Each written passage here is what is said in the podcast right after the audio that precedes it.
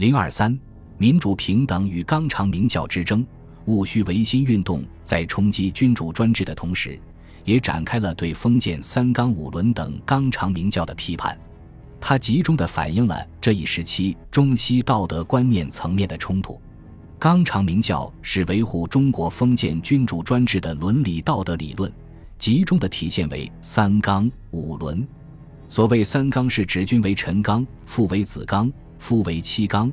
五伦是指君臣义，父子孝，夫妇别，长幼序，朋友信这五种人际关系准则。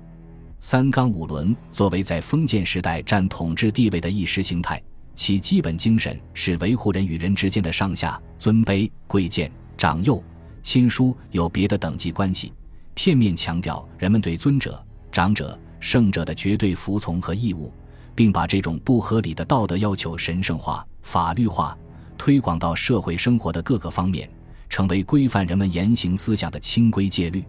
守旧派坚持形而上学的唯心论宇宙观，把封建主义的纲常名教说成是支配一切、决定一切的精神力量，具有万古不变的永恒性。无论是洋务派还是顽固派，都把三纲五伦看成是封建制度的命根子，极力加以维护，生怕因封建道德的动摇而引起君主专制的崩溃。他们一再表示，孔子之治在三纲五常。而以尧舜以来相传之治道也，三代虽有损益，百世不可变更，可见纲常名教在他们心目中的崇高地位。他们甚至断言，如果没有纲常名教，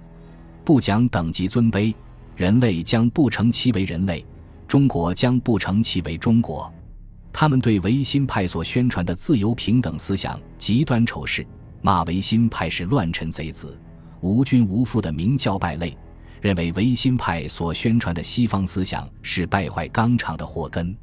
曾连在给朝廷上的一道奏折中说：“今天下之患，莫大于以西学乱圣人之道，堕忠孝之常经。”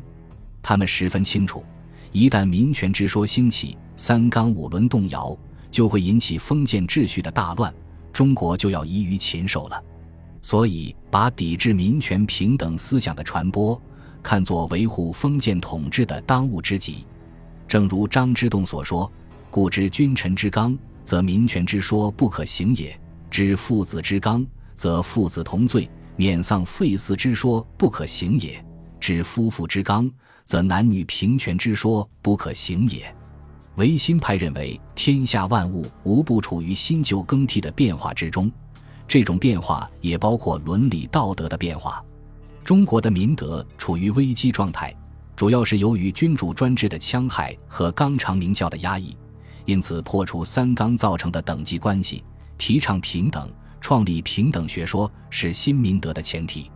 维新派还借用西方资产阶级的自由平等学说为武器，批驳了守旧派的纲常名教永恒论，认为三纲五伦。等级尊卑并不是人类生来就有的，恰恰相反，追求平等、自由则是人的本性所致。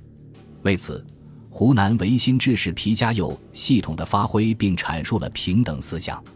严复在痛斥封建旧道德的同时，提出了自由为体、民主为用的主张。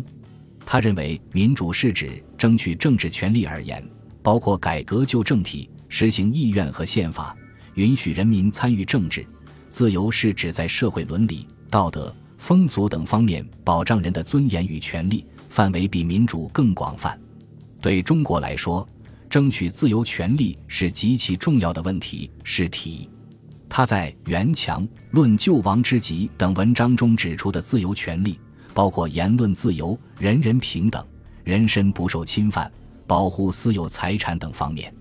谭嗣同对自由平等也有许多论述。他在批驳父为子纲时指出，父与子都是天之子，每个男人既为父又为子，即二任于一身，父子之间完全是平等的关系。讲父为子纲，正是违背了天理。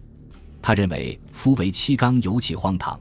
男女关系同样应该建立在平等原则基础上，男女通婚应该本着两情相愿的原则。他从内心深处发出冲决君主之罗网。冲决伦常之罗网的呼唤，成为维新派批判封建主义的时代最强音。